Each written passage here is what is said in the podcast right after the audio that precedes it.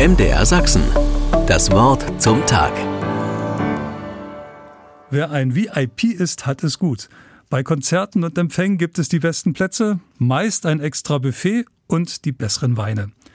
Außerdem muss ich so ein VIP nicht mit den anderen normalen im Parkett abgeben, sondern kann im illustren Kreise mit denen zusammen sein, die ein wenig wertvoller sind als andere.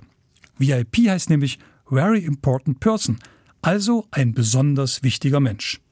Spannend ist die Frage, was einen VIP zum VIP macht. Das kann eine bedeutende Stellung in der Gesellschaft sein, eine besondere Funktion, ein wunderbares Talent, der Bekanntheitsgrad, die Spendenbereitschaft, ein äußerst wichtiges Amt, eine Weihe. Wer selbst einmal als VIP eingeladen wird, darf sich getrost ein wenig geehrt und gebauchpinselt fühlen. Trotzdem sollten bei uns ein paar Alarmglocken schellen, wenn von VIPs die Rede ist. Gibt es wirklich Menschen, die wichtiger und wertvoller als andere sind? Das doch wohl nicht. Doch Hand aufs Herz, kannte nicht auch Jesus besonders wichtige Menschen? Aber sicher, und von diesen VIPs ist in der Bibel immer wieder die Rede. Es sind Zöllner und Pharisäer, Ehebrecherin und eine ganze Reihe unvollkommener Leute. Kinder gehören dazu und Fischer, Handwerker und Samariter, nicht gerade die oberen 10.000 der Gesellschaft. Allerdings gibt es noch ein paar gravierende Unterschiede. Jesus wendet sich den Menschen unabhängig von den oben genannten VIP-Kriterien zu.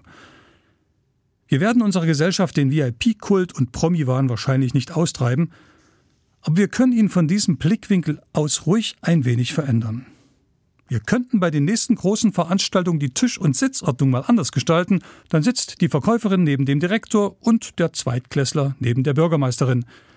Da begegnen sich Anwälte und Sozialhilfeempfänger, Rentner und die Jugendband. Die Ministerin sitzt mit der fünfköpfigen Familie am Tisch und der Pfarrer lacht mit der Ortsfeuerwehr.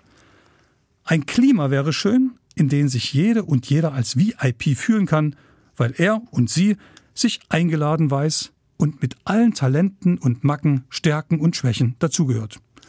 Übrigens gibt es für das englische VIP auch das altehrwürdige Wort Ehrengast. Ich gestehe, es gefällt mir besser, weil es Menschen nicht in wichtige und unwichtige einteilt. MDR Sachsen. Das Wort zum Tag.